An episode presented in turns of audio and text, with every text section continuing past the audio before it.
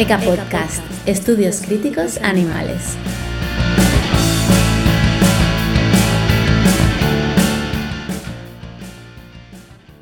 Bueno, pues ya estamos grabando la entrevista. Estamos hoy con Pedro Fonseca. Pedro es investigador en el Instituto Universitario de Lisboa, el ISTE. Pedro, em, ¿qué tal? ¿Cómo estás? Bienvenido. ¿Te gustaría presentarte para nuestra audiencia? Hola María, eh, ¿qué tal? Bueno, me llamo Rui Pedro Fonseca, eh, soy eh, portugués, vivo en Porto, pero em, trabajo, mi universidad es en Lisboa, es como ha dicho en ISCTE, es en CIES, Centro de Investigación de Estudios de Sociología. Bueno, y ahí estoy hace más o menos desde 2013, desde que empecé a hacer mi postdoc y después eh, eh, continué mi eh, investigación con, lo- con el tema de la interacción entre animales no humanos y animales humanos. Y bueno, y aquí estoy. Ok, muy bienvenido. Eh, Rui Pedro, ¿tú cuando te doctoraste, cuando hiciste el doctorado, ya empezaste a investigar sobre cuestiones animales o no? Eh, sí, eh, pero eran animales humanos. A ver, yo eh, hacía mucha pesqui- pesquisa sobre el feminismo. Mm, Um, empecé a hacer mi doctorado en ah, 2007, creo, 2005, creo, en UPV, que es Universidad, Universidad del País Vasco, que mm, es en el País Vasco. Um, y ma- mi tesis se eh, llama o llamaba Condiciones de producción y prácticas de recepción del arte feminista. ajá, A ver, aquí tenemos dos eh, temas distintos y em, interrelacionados. Un de ellos tiene que ver con eh, intentar percibir eh, cuáles eh, son las condiciones de producción del arte feminista, o sea, es decir, percibir cómo eh, son los mecanismos de legitimación entre hombres y mujeres en el campo del arte. Y claro, ya sabemos que hay muchas eh, asimetrías de eh, legitimación de mujeres artistas. Es así todavía hoy también. Eh, y curiosamente, las mujeres tienen más formación que los hombres en las artes. Bueno, pero esto es previsible, ¿no? Eh, Ya sabemos esto. Y la segunda parte de, de la tesis fue dedicada a intentar percibir eh, cómo es que es, cómo es que es que la arte feminista es recepcionada por los públicos del arte y por los públicos que eh, no siguen la arte, o sea, los públicos de las calles, por ejemplo. Ok, Ah, bueno, esto fue más o menos. Gracias. Muy interesante y sin embargo em, lo veo bastante alejado de cuestiones que tratas hoy en día. Em, así que em, siento curiosidad por cómo evolucionaste hacia estos temas diferentes. Yo siempre tuve alguna ah, conexión con temas éticos, sean ah, eh, cuestiones de género, sean eh, globalización, sean cuestio- cuestiones bélicas relacionadas con imperialismo, eh, y también, claro, con los animales eh, que son usados para fines alimentares, alimenticios, como dices vosotros, alimentarios, ¿no? Alimentarios, también alimentarios. Alimentarios. Sí, alimentarios. Y, y bueno, Para mí es una suerte, además, porque a mí me gusta mucho de, de hacer el, el trabajo que hago, ah, porque, ah, como te he dicho antes, las cuestiones éticas para mí son, son casi existenciales, ah, y me pagan por esto, por eso es perfecto, por eso es, es fantástico, es un trabajo de, de suerte y, y, eh, y para mí es eh, óptimo que, que pueda hacerlo, es un privilegio. Ok, em, ¿y el postdoc eh, sobre qué lo hiciste? El postdoc fue sobre el carnismo en la cultura mediática portuguesa. Ujú, Claro que el carnismo es un término que ya ah, lo conocemos, es un término de, de Joy. Um, y es eso, eh, fue, eh, fueron seis años más o menos dedicados a percibir cómo es que la cultura dominante, en este caso en Portugal, representa los animales eh, que son usados para fines alimentarios Uh, y claro, qué repercusiones tienen estas representaciones. Y cuando hablo de representaciones, estoy hablando de anuncios comerciales, publicidad, hablo de libros para, para crianzas, libros infantiles, ¿no? libros infantiles, sí. Eso. Uh, eh, pero también, um, mientras estaba estudiando esas representaciones bajo un punto de vista de los Critical Animal Studies, uh, también estuve muy conectado a la uh, literatura científica de la producción animal. Uh -huh. ¿Y por qué? Porque me interesa, me, me, interesaba y todavía me interesa hoy percibir cómo es que, cómo es que, cómo es que este tipo de literatura, cómo es que es que este tipo de ramo científico habla de estos animales. Y um, y, y, bueno, es eso. Después del eh, postdoctorado, eh, del postdoc, em, continué mi pesquisa. Um, estuve haciendo estudios um, directos acerca de la relación interespecie humanos y animales no humanos, o sea, es decir, estuve, por ejemplo, en mataderos, entrevistando Además, estuve asistiendo y entrevistando el proceso de matanza de cerdos um, y entrevisté a algunos trabajadores. Um, y también estuve, estuve en um, locales de producción uh, pequeña uh, y familiar de producción animal.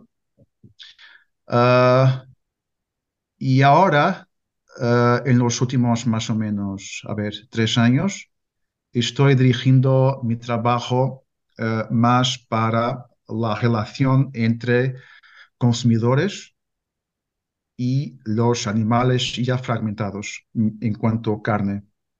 Uh -huh. um, y, y, en ese sentido, hace poquito publicaste un artículo acerca de las actitudes de los consumidores hacia el sufrimiento animal. Sí, sí, fue una revisión sistemática, pero antes de, de hablar un poco de eso, que puedo hablar, ¿Sí? También mi interés uh, tiene ido hacia, hacia, en dirección a, uh -huh. um, a la forma que la educación representa a los animales usados para fines alimentares. Um, y a ver, yo tengo ya un artículo publicado uh, acerca, que fue publicado en el año pasado, Acerca de, los, de, la forma que los libros escolares en Portugal representan las dietas alimentares, uh, uh, considerando el currículum, el currículum de la sustentabilidad. ¿Qué hiciste, eh, Rui Pedro? ¿Un análisis de discurso eh, con estos libros? Sí, es, antes de más, es una, es un análisis representativa porque la muestra es muy grande. Uh, yo tengo dos artículos, a ver, un, un, ya está publicado y otro está casi a salir. Uno uh -huh. es dedicado a la forma que los uh, años de, desde el primer año hacia el sexto representa esto, estos animales. Uh -huh. um, y aquí tres temáticas complementares. Una de ellas es uh, las dietas alimentares, o sea, considerando la preocupación que, que, que ya está vinculada Uh, por ejemplo, por uh, el Ministerio de Educación en Portugal, que tiene que ver con el discurso uh, relacionado con la sustentabilidad uh -huh. y percibir com, cómo es que las dietas están aquí mencionadas. Uh -huh. Esta es la primera cuestión. La segunda interrelacionada es percibir cómo es que los animales son representados. Y aquí yo hago una, una comparación entre animales que eh, por convención son aquellos que son usados para fines uh, alimentares uh -huh. uh, versus los otros que son considerados pets. Y claro que aquí hay, hay diferenciaciones muy grandes. ¿Que son la... considerados, perdón? Pets. ah, sí, mascotas. Uh -huh. O animales sí, de compañía. Sí, eso es. Um, y claro, cuestiones que están también relacionadas con la salud, ¿ok? um, cómo es que la carne es representada considerando la salud, si hay o no menciones de las ventajas de dietas de base vegetal para la salud, etc. Portanto, hay aquí todo un, un conjunto de cuestiones que tienen que ver con las representaciones, con la, las repeticiones de algunos tipos de, de, de, representaciones y también con las ausencias de algunas representaciones que son importantes y que son aquí uh, analizadas en este artículo. Uh, el otro está casi saliendo, que es del mismo tipo, pero mm. alberga un análisis desde el séptimo año hacia el décimo segundo. Okay. Y hay un otro que está también saliendo, -huh. que es sobre uh, las percepciones de los profesores acerca de estas tres temáticas. -huh. Y es eso. Ok. Y mmm, entonces, me imagino que para las percepciones de los profesores utilizaste entrevistas o focus groups o algo similar. ¿Cómo, cómo hiciste? Uh, sí, el método de trabajo fue más simple que eso y uh, la muestra fue un poco grande. Yo ah. creo que, que, hemos tenido cerca de 400 profesores. Ah, wow. Fue por uh, cuestionario online. -huh. Ah, -huh. Y, y, los libros que utilizaste, que, los libros que analizaste, eh, comentabas antes que tu muestra fue bastante grande. Sí. Más o menos de cuántos estamos hablando. Yo creo que le, el primer artículo, que es del de, desde el primero al sexto año, año uh -huh. creo que es de más o menos 46 libros. Wow. Sí, es una muestra muy buena. Mm. Claro que hay libros que um, repiten, a, a, ver, hay años que repiten más que otros. Por ejemplo, hay, puedo decir que el quinto o sexto año tiene más libros que el cuarto o el tercero año. Uh -huh. Pero no es importante. Lo importante es que de facto un padrón, uh, un padrón, si eh, la palabra existe en castellano. Un patrón, casi. Eso es. Eh, es que hay, no hay muchas, no hay nada de que sea no expectable en esta muestra en la forma que estos animales son representados. Ok, y, y eh, entonces, ¿qué esperabas y qué es lo que encontraste, así como principales resultados? Claro, una, cosa que es muy decepcionante e incomprensible casi es que estamos viviendo un, momento de emergencia global, que es que hay que tener cuidado cada vez más con la forma que nos alimentamos y la forma que las cosas están en este momento, por vía de la educación, no es muy bueno, porque lo que está pasando es que hay una insistencia todavía casi, casi igual en Portugal y, y, también me parece que en los restos de los países más desarrollados, uh -huh. en insistir que la carne, lo pescado, lo, los huevos, uh -huh. que son los uh, alimentos proteicos. Y, y, y, de repente todo que es um, alimentos prote proteicos de base vegetal, que son uh, más, um, que exigen menos agua, que son menos poluentes, no están mencionados. Esto es incomprensible. O sea, el, um, el, camino que se está trazando es igual aquí al respecto de la forma que la escuela prepara nuestros futuros ciudadanos y ciudadanas, que es, uh, que es un desastre uh, y, y, nadie a este respecto puede cambiar. Y cuando deberíamos estar ya en proceso de cambio dietético, uh, lo que esta muestra y la otra muestra de los libros para crianzas un poco mayores eh, nos enseña es que la escuela en Portugal, yo por hipótesis puedo también decir que esto se pasa en los restantes países eh, más desarrollados, es que la escuela y la educación no están estableciendo una conexión ética uh, entre lo que se come y entre los animales. O sea, los animales no existen básicamente. Uh, existe la carne, lo pescado. O sea, hablamos de, de los, las prácticas viejas de cosificación de los animales, de la separación entre el sujeto y uh, la carne.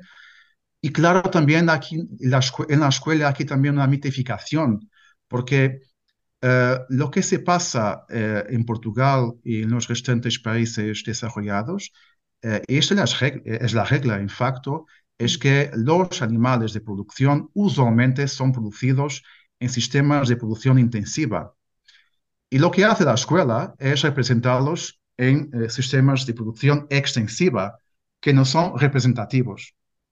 Eso es un problema porque cuando se pasa la idea a las creencias, a los alumnos, de que la carne resulta de esto, de, los sistemas de producción que son benignos, que son uh, en que hay bienestar animal y por ahí adelante, y, y estoy uh, diciendo entre comillas, claro, mm. esto uh, permite que el consumo de carne prosiga con más facilidad, ¿no? Um, y otro aspecto es el aspecto ambiental. Hay una casi total ausencia de correlación entre los impactos ambientales de producción de carne y de pescado con uh, los impactos ambientales. Y esto la escuela eh, está, uh, en Portugal, por ejemplo, está continuando a hacer y esto para mí es un grande desastre. Uh -huh. Ya, por supuesto que es un desastre. Y um, comentabas que um, en otros países desarrollados, hablando así en general, eh, la expectativa es que los resultados serían muy parecidos si se hiciera un estudio similar. Yo creo que sí. A ver, yo, yo cuando hizo, hizo estos dos estudios, no ha, eh, yo hice una, una revisión de literatura, ¿no? Es así que se llama. Sí, sí, sí. sí bastante profundizada y no hay todavía, no hay um, publicaciones a este respecto. O sea, esta, estas dos, una de ellas que ya está publicada, la otra que está saliendo, son las primeras que, que tratan de este tema de forma tan detallada. A ver, ¿cómo es que es la escuela? Mejor ainda, ¿cómo es que los libros escolares tratan de estos temas?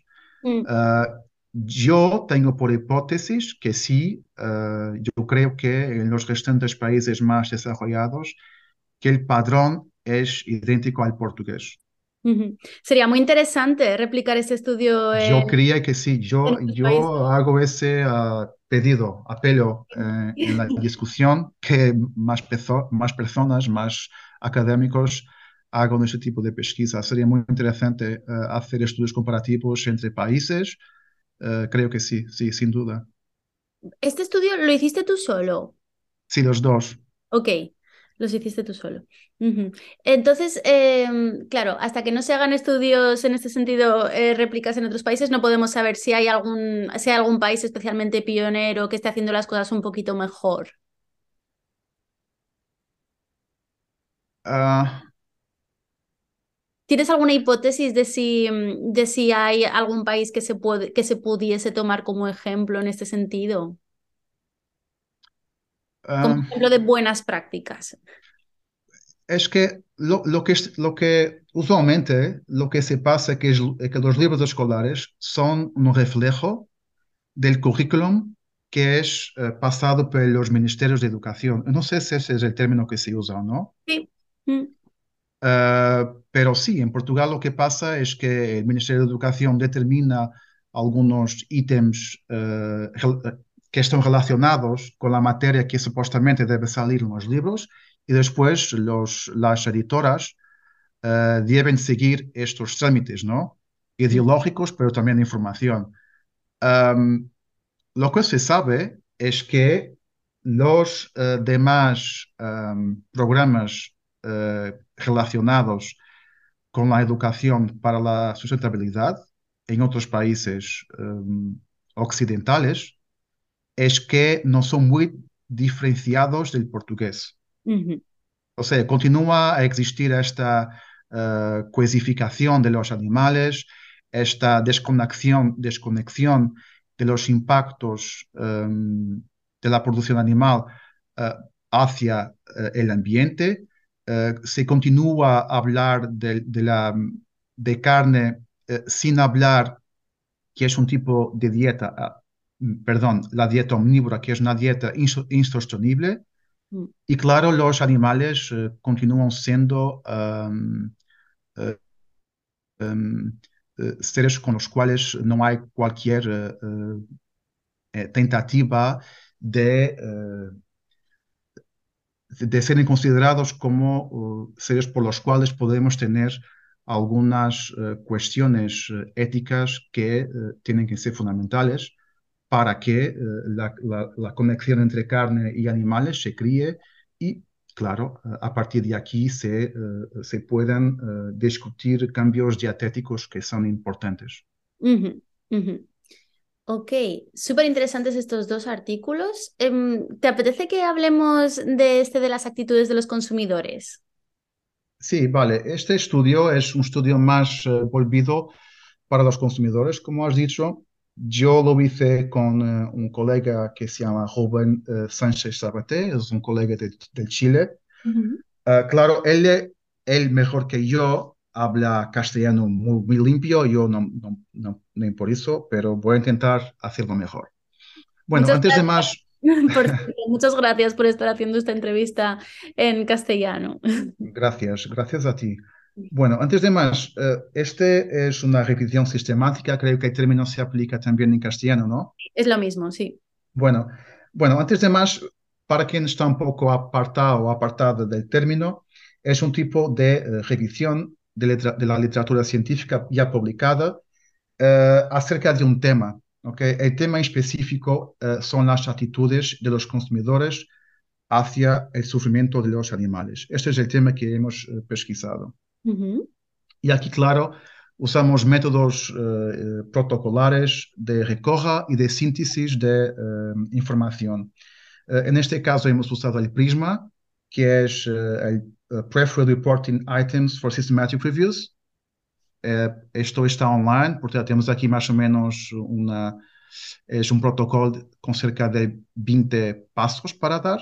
E Bueno, y, y, es eso, el estudio fue registrado antes.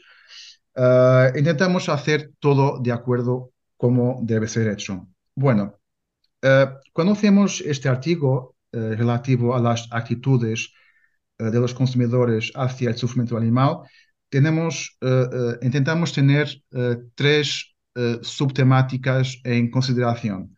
Una de ellas es awareness, o quizás en castellano sea conciencia. Sí, yo creo que se Eso es. O sea, la, ¿cuál es la conciencia de los consumidores eh, en relación a la producción animal? Uh -huh. ¿okay? uh -huh. La segunda subtemática fue willingness, que creo que aquí es voluntad, voluntad. de cambiar uh -huh. o deseo de cambiar. Uh, el deseo de cambiar las dietas. ¿ok?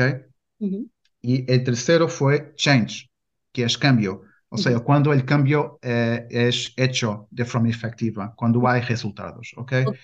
Bueno, uh, uno, es claro que después cuando hacemos estos estudios, um, delimitamos criterios de inclusión de estudios. O sea, te doy un ejemplo. Para este estudio, uno criterio de inclusión fue que fuesen estudios peer review en inglés. Otro okay. criterio fue que, que, participantes fuesen uh, mayores de 18 años. ¿okay? Otro fue que fuesen consumidores de productos uh, de origen animal. ¿okay? Otro fue que fuesen personas del occidente. Otro fue que, um, fue que los participantes uh, tuviesen acceso a prácticas de producción animal. Esto para nosotros fue muy importante, sean, sean las castración, transportes, la muerte, mutilaciones, etc. O sea, los participantes tenían que tener acceso a este tipo de prácticas. ¿Pero qué quieres decir con acceso? Que tenían que... Acceso tenían que... a la información. Mm. Por ejemplo, por imágenes, por vídeos okay. o, o, mismo por información escrita. Para nosotros esto es muy importante. ¿ok? Es claro que, que, de aquí hay también un criterio de exclusión. Por ejemplo, hay estudios que, um, que son provenientes, por ejemplo, de la, de la veterinaria, que, face, que hacen uso de un lenguaje muy especista, como por ejemplo, y que no es muy científica, como por ejemplo, cuando en un estudio, no voy a decir el autor, um, durante un experimento, um, esta información extra a los participantes que uh, los animales están, esto, a citar, en animal friendly systems o uh, que son humanamente muertos, sabes, ese tipo de, de, palabras, yo no sé si estoy diciendo correctamente en castellano, pero en inglés sería animals uh, humanly slaughtered. Sí, como el, aquí yo creo que hablarían de un sacrificio humano. De... Eso es, sí, sí, sí. O uh, de animales que, que, que, son creados en producciones um, amigas, friendly. Sí. ¿Comprendes? Mm. Claro, sí. que, claro que para nosotros ese tipo de, exper de experimentos fue, se quedarán fuera, porque condiciona la percepción y, claro, la opinión de los participantes y por eso uh, no integramos o no incluimos este tipo de uh, estudios. Bueno, te puedo hablar de algunos resultados que hemos tenido con estos estudios. Sí, eh, eh, una, una, pregunta que no sé si lo has comentado y se me ha pasado. Eh, ¿Cuántos en total incluisteis? ¿Artículos? Sí. Sí, hemos incluido 90 artículos. 90 artículos. Sí. Claro que en el proceso de, de análisis previa, yo creo que he leído, no sé, yo, ha, yo he leído cerca de casi 12.000 artículos y de, y de, aquí sí, mucha cosa. Es un trabajo un poco, un poco cansativo y repetitivo, pero de aquí eh, 90 fueron los seleccionados. Okay. Claro que grande parte de los artículos eh, pertenecen a awareness, la mm. conciencia, una pequeña parte um, a willingness, que, a las, que es la voluntad la de cambiar, y casi nada, creo que para unos tres o cuatro, de uh, cambio, que es change. Pero vamos hablando de eso a los pocos. Súper bien. Cuéntanos bueno, resultados. Una, una cuestión o la primera uh, subtemática que hemos intentado percibir uh, fue cuál es la conciencia de los consumidores acerca del sufrimiento de los animales en la producción animal en general. ¿Ok?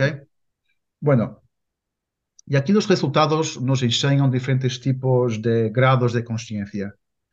Uh, claro que nosotros sabemos que hay una separación entre los animales y los consumidores. Sabemos también que uh, las, las, los locales de producción y exploración de animales están apartados de las ciudades y, uh, claro, ya sabíamos que, que, que, la taja de, de conciencia sería muy baja.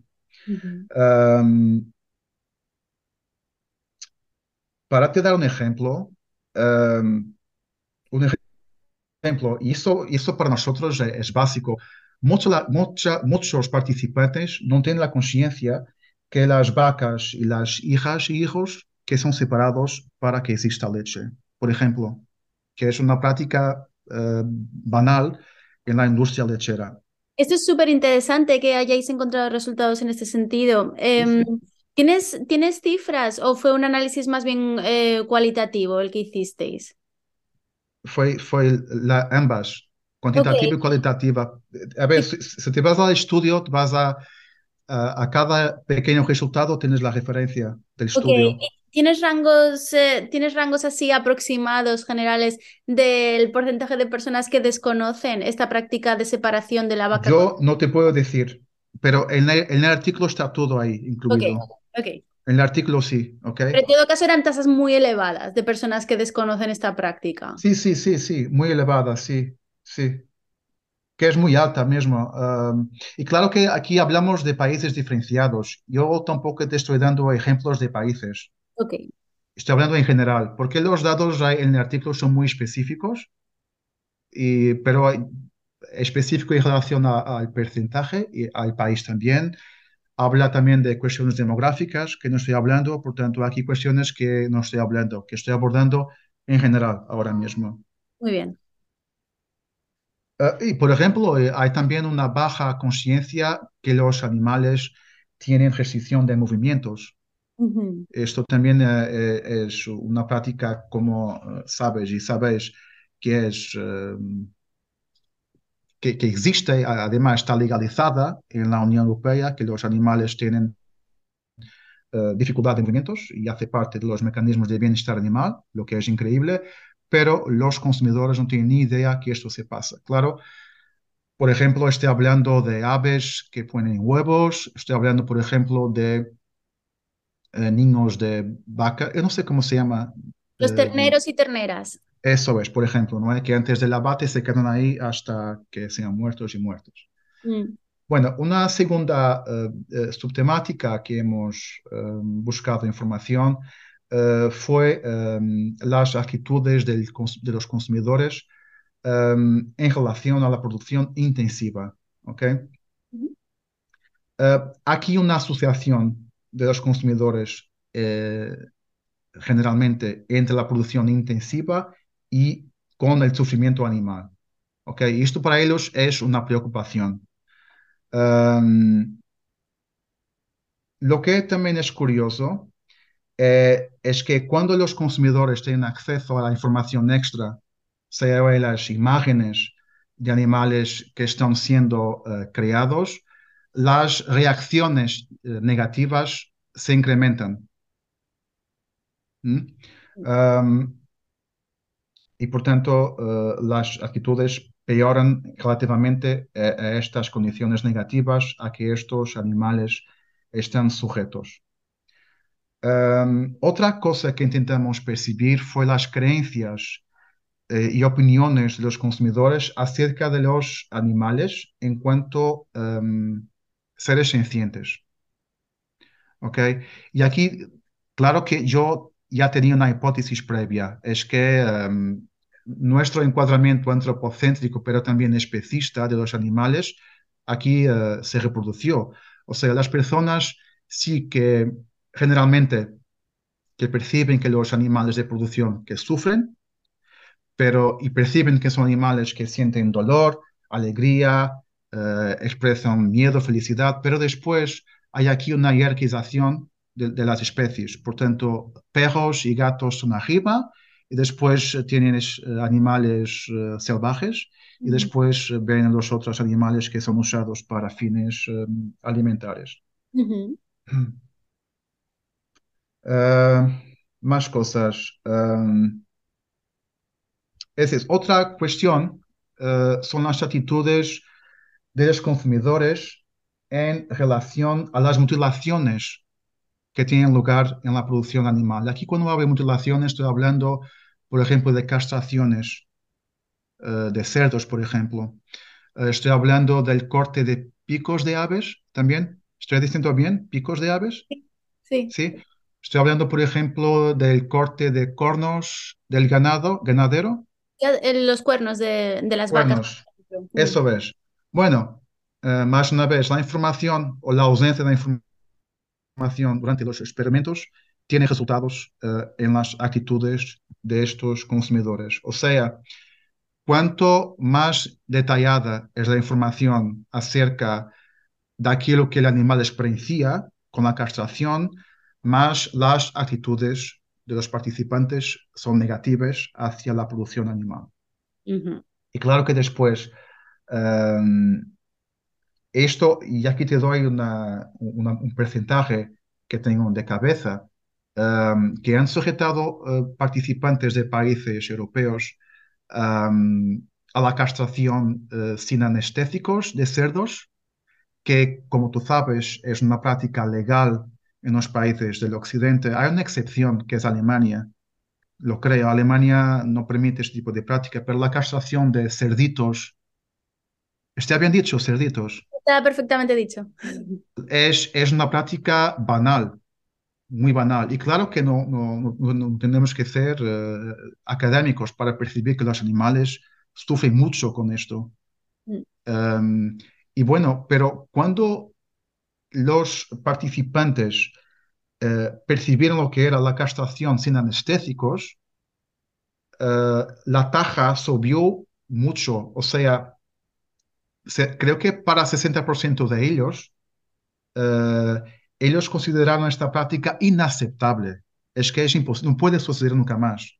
Claro que después tienes escalas de, de escalas de, de actitudes, de opinión que pueden cambiar, pero para esta, para este porcentaje, eh, eh, la castración era inaceptable. Ujú, Otra eh, otro tipo de temática o de pequeña temática que hemos considerado fueron las actitudes de consumidores en relación al transporte.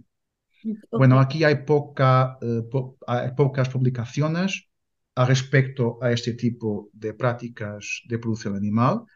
Um, y aquí lo que salta a la vista, o aquí lo que me parece que es un aspecto importante de los resultados, es que no es solamente la información, pero donde viene la información, que es un factor importante. Te doy eh, dos ejemplos. Eh, participantes que fueron sujetos y sujetas a imágenes de transporte de ganado por vía marítima, que como sabes se pasa, creo, en España con países musulmanes, ¿no? Tal como en Portugal. Lo que pasa es, es muy malo, es, visualmente es muy malo para nosotros y para, para ellos, claro que es muy peor. Uh, pero los, uh, los participantes que han tenido uh, acceso a ese tipo de imágenes, um, reacciones como tristeza, la rabia, entre otras, que son reacciones negativas, fueron suscitadas por ese tipo de imágenes. Pero esto es muy importante, es un detalle importante y repara cómo esto funciona. Cuando las imágenes uh, hacen parte de los medios de comunicación, um, es, es una cosa. Es decir, ok, las, lo, las reacciones son más hacia lo que los animales sufren. Pero cuando las imágenes tienen origen en activistas, cuando son activistas a enseñar ese tipo de imágenes, Sí. lo que se pasó en un estudio fue que um, las imágenes fueron consideradas extremistas. ¿Comprendes? O sea, hablamos de imágenes, sí, muy, muy cercanas del mismo fenómeno, pero, pero como más son los medios de comunicación, ¿ok? Sí. El resultado deseado fue cumplido. O sea, las personas comprendieron lo que se pasaba, pero con, con las imágenes um, tienen origen de, de- de activistas o de, o de Ujú. asociaciones animalistas, las reacciones negativas ya fueron hacia no tanto los productores, pero hacia los eh, activistas, lo que es curioso. Estos resultados son muy interesantes, em, por ejemplo, para ONGs o colectivos que se dedican a, aumentar el conocimiento de la población de este tipo de prácticas, porque claro, ahora ya sabemos que para que tenga credibilidad en la población, este tipo de mensajes, este tipo de imágenes, tienen que pasar el filtro de los medios de comunicación, tienen que, tienen que ser los medios de comunicación los que divulguen estas imágenes. Eso es, lo que enseñan este tipo de estudios es eso precisamente. Ah, alguien que quiera pasar el mensaje que hay sufrimiento animal, por ejemplo, un simple logotipo puede cambiar, porque si pones el logotipo del PETA o si pones el logotipo del CNN, puede cambiar mucho las reacciones de los receptores y receptoras. Esto es muy importante. Lo que es una pena, claro, pero es lo que es. Muy interesante. Sí, y, y- y la- las reacciones fueron, claro, lo- el costumbre que eh, si las imágenes vienen de asociaciones animalistas, bueno, son imágenes extremistas. Esto se pasa muy raramente, no es normal.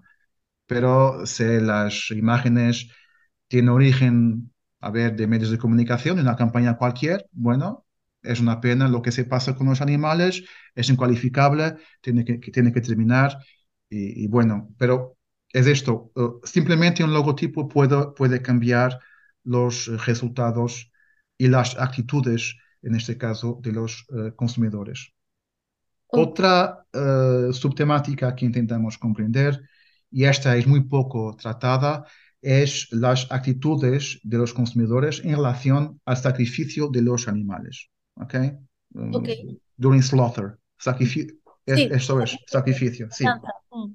Bueno, hay poca pesquisa y pocas publicaciones en, rela- en relación a este tópico, pero em, en lo poco que hay, eh, tenemos, por ejemplo, estudios eh, con eh, participantes o con consumidores de carne halal. Mm.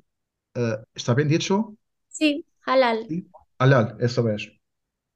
Um, y la pregunta del, del estudio que estoy hablando, creo que son dos, eh, eh, y aquí va- vas a mirar que hay de facto percepciones muy diferenciadas, mesmo de consumidores de carne, y esas percepciones tienen influencia de la propia cultura.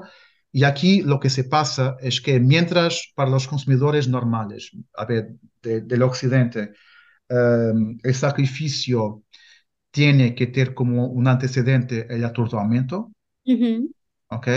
Para los eh, consumidores de carne halal, el atordoamiento no funciona, porque para ellos la creencia es que eh, el cuchillo, el cuello, Sí.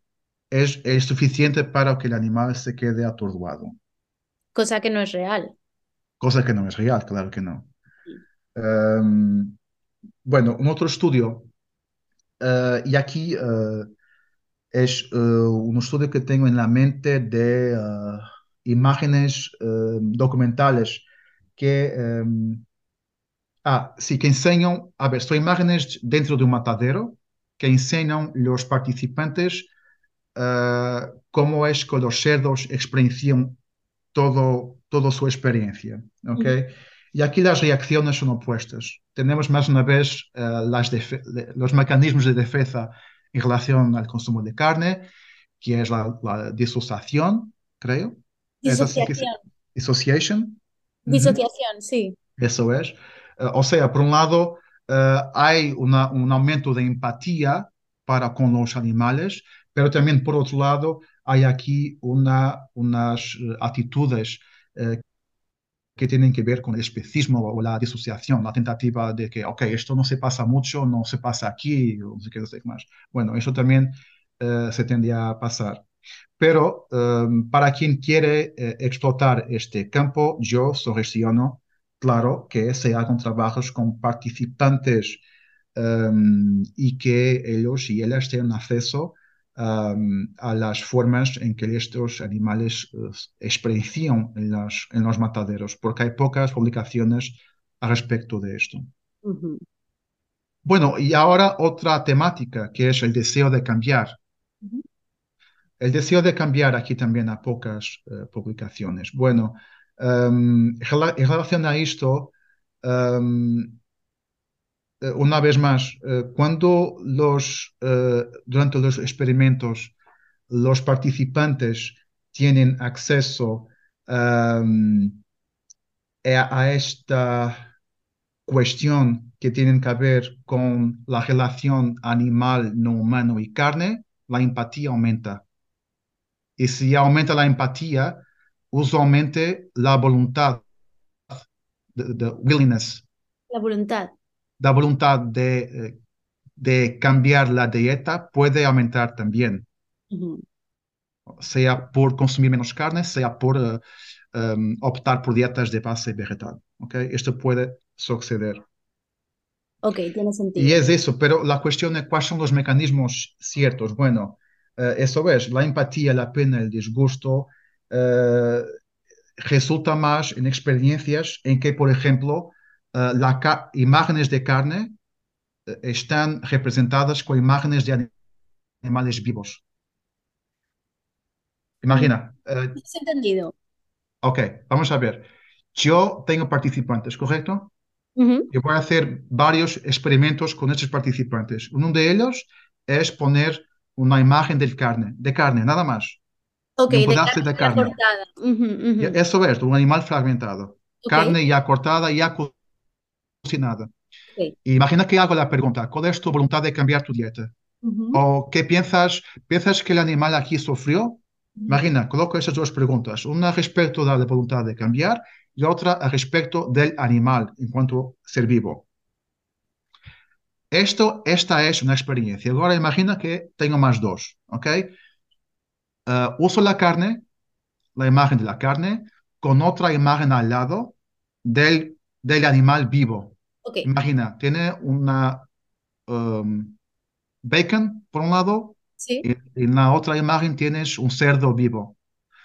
O otra experiencia, un pedazo de carne, la misma pedazo de carne y después un animal bebé. ok. ¿Ok? Bueno, lo que pasa es que animales vivos y sobre todo animales bebés amplían la empatía y también amplían el deseo de eh, consumir menos carne. O sea, e, es el proceso al revés. Aquí lo que hay no es la disociación, pero sí la asociación entre la carne y lo animal en cuanto individuo. Esto crea esos mecanismos de empatía, eh, lo que también es curioso. Sí. Bueno, otra, otra cuestión, eh, y ahora es la última, que es el cambio efectivo. ¿okay? Cuando hay cambio efectivo. Para haber cambio efectivo, eh, y aquí hay muchos pocos estudios publicados a este respecto, para que existan cambios a largo plazo, eh, hay que em, sujetar los participantes a los estímulos más que una vez. O sea, una, una sesión no es suficiente. Y esto es comprensible porque nuestra cultura dominante nos hace el mecanismo opuesto, que es fragmentación. Ellos no existen, ellos son tratados, por, tanto, por lo tanto, em, el mecanismo opuesto de educación, que sería, ok, em, asociar al, el animal al carne o asociar em, la carne en cuanto a un alimento que es altamente poluente o asociar la carne en cuanto a un alimento que, es, que es perjudicial para la salud, por ejemplo, que es también eh, una, son dos experiencias que pueden ser asociadas al bienestar animal. Estos efectos tienen uh, más em, son más fuertes cuando los participantes eh, están sujetos a las experiencias más que una vez. Tiene sentido que para reforzar esta actitud, pues también estos mensajes tienen que estar repetidos del mismo Eso Es. Pero sí, pero lo que la revisión sistemática enseña es que hay mucho que hacer, hay muchos caminos en que se puede explotar. Y claro que aquí te voy a hay una cuestión que no hablé todavía, que son las cuestiones demográficas. Y aquí, como imaginas, eh, los hombres son los, eh, son los sujetos, los participantes que están más, eh, que crean más resistencias en dejar la carne, que tienen, que no que tienen, pero que explicitan menos empatía para con los animales. Al revés, las mujeres son los participantes que están más predispuestos a dejar la carne, que crean más mecanismos de empatía para con los animales. Y también después hay cuestiones em, demográficas que entran en la ecuación, como por ejemplo eh, la educación es un factor importante. Personas con más educación usualmente eh, son más sensibles a estas temáticas. Eh, personas de las ciudades también, los más jóvenes también. ¿sí? y claro, el aspecto para mí importante, y, has reparado que lo ha mencionado varias veces, es el tipo de información que es uh, fornecida a los participantes durante la experiencia. El tipo de información es muy importante y puede, tener implicaciones en los resultados. Y en este caso, eh, ¿cómo más eh, se caracteriza este tipo de información? Comentabas anteriormente esto de incluir un animal vivo, em, comentabas también esto de que evitar logotipos de organizaciones. ¿Podrías darnos alguna otra característica de cómo debería ser esta información? Ah, lo que la impresión que tengo, yo he hecho el estudio hace algún tiempo y no habla todavía sobre ello, solamente ahora de una forma muy superficial.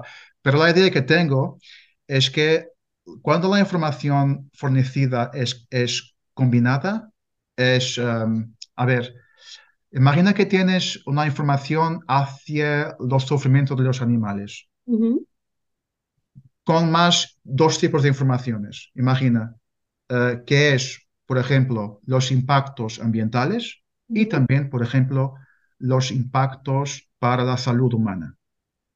Imagina que tienes esos tres, uh, estas tres tipos de impactos em, asociados en la información que es dada a los participantes. Claro que hay tres dimensiones éticas que les es fornecida y eh, lo que enseñan los resultados es que, es que usualmente la combinación de eh, varias cuestiones éticas puede ser bueno. puede resultar bien. Mm. Yo también tengo una hipótesis que puedo adelantar y creo hacerlo, y estoy tentado a hacerlo en un estudio, porque ya sabemos que el género es una barrera para que exista cambio Ujú, dietético. ujú, Eh, y ya sabemos también que los hombres eh, tienen eh, mucho más, mucha más voluntad de no dejar la carne en comparación con las mujeres. ¿Y por qué? Claro que sabemos que hay modelos más tradicionales de la masculinidad que implican el consumo de carne, pero también, y esto es mi hipótesis, quizás eh, si usamos modelos de masculinidad veganos, como por ejemplo atletas veganos eh, que son fuertes eh, físicamente, quizás esto pueda surtir buenos efectos para que los hombres eh, busquen consumir menos carne y quizás que puedan eh, mostrar, mostrar, no, enseñar o evidenciar más voluntad en cambiar de dieta. Esto es mm. una, una hipótesis que tengo. Pues es una hipótesis que, en mi opinión, tiene mucho sentido. Estaría muy bien que, que lo estudiases, sí.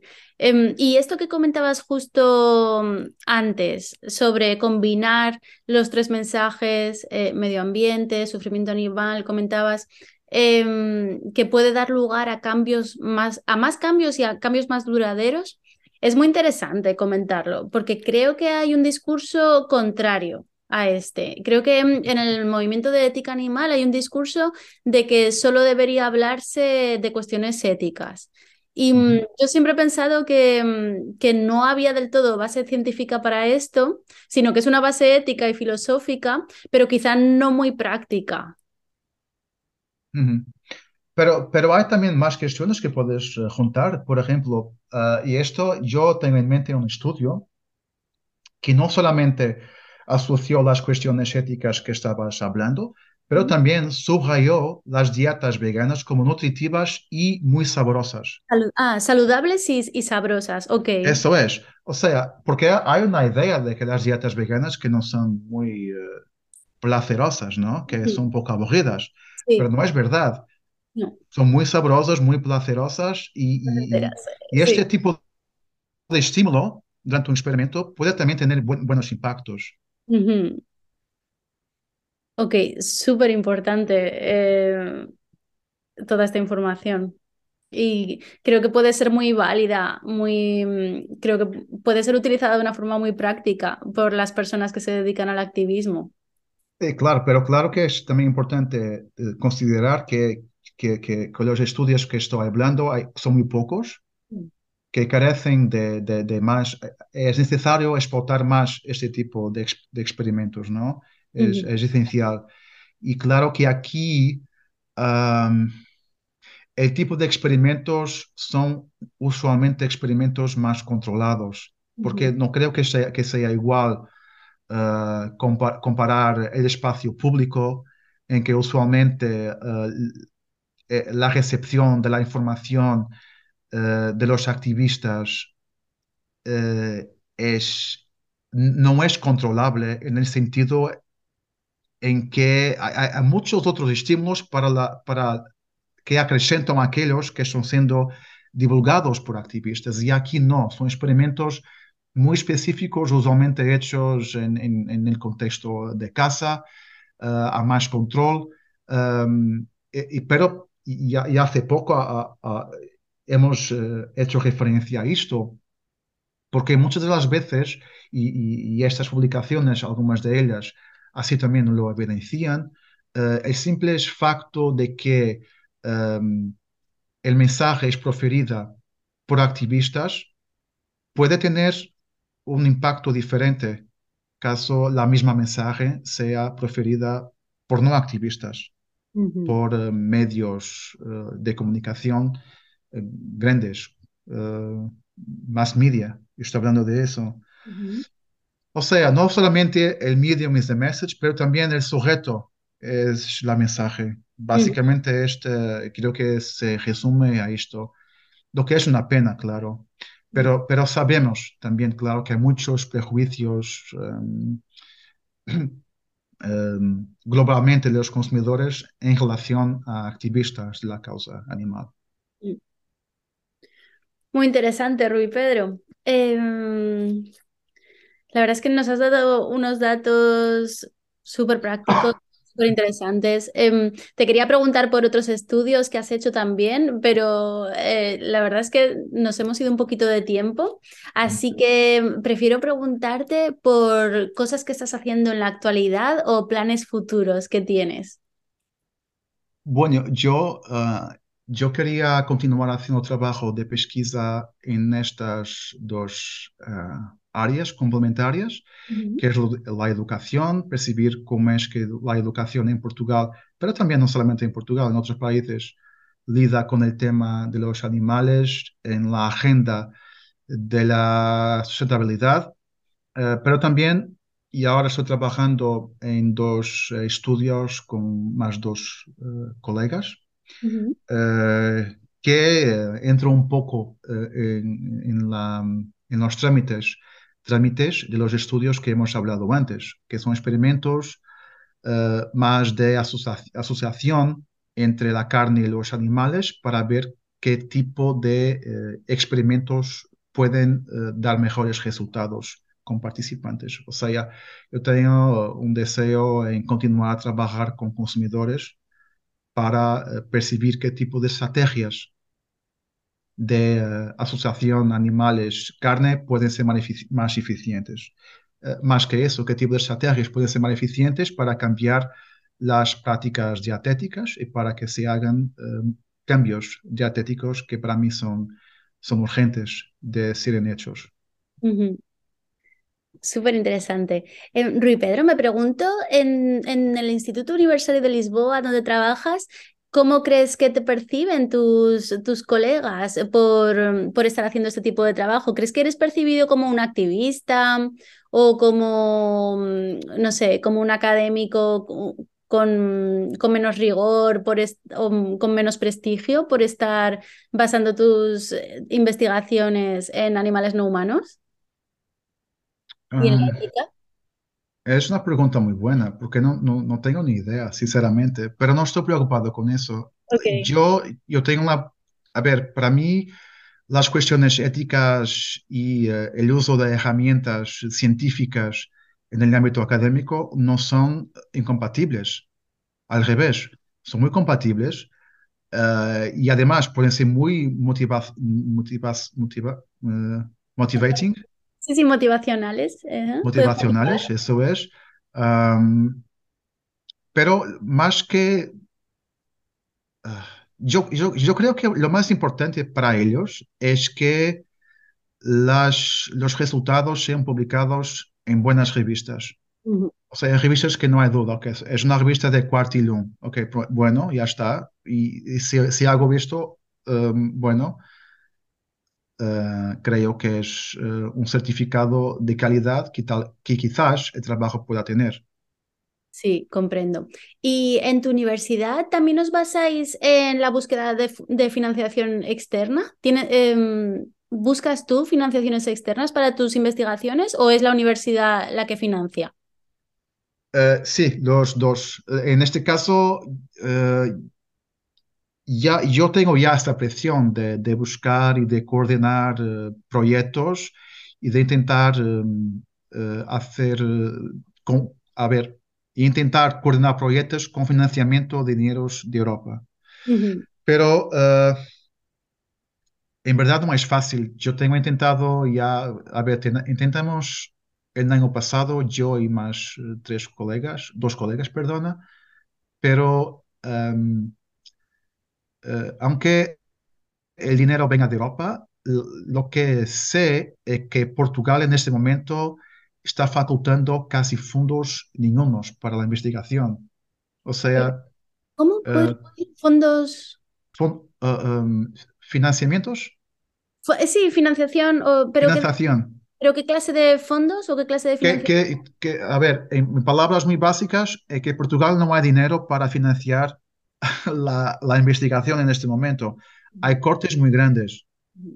Bueno, el año pasado tuvimos puntuación interesante que eh, en dos años antecedentes sería suficiente para, para tener un proyecto ya aprobado y eh, financiado, pero bueno, en una lista de, creo que, treinta y pocos proyectos, cerca de cinco fueron financiados, que es muy poco. Mm. Es muy poco. Pero bueno, es lo que hay y tenemos, tenemos que eh, intentar de buscar otras formas de, de, trabajar dentro de, de, nuestra área, claro. Sí, efectivamente. Eh, aquí estamos igual. Yo estoy trabajando en una universidad eh, sueca y aquí en teoría el gobierno tiene dinero, pero igualmente las académicas y académicos tenemos que estar pendientes de buscar financiación externa para las investigaciones. Pues no es igual, entonces, es igual a, Portugal entonces. Sí. sí, Ok, Rui Pedro, ¿quieres añadir algo más para finalizar?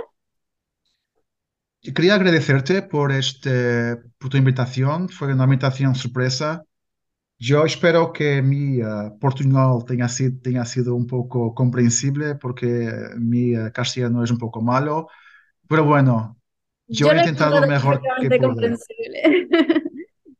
Creo que sí, que ha sido un éxito.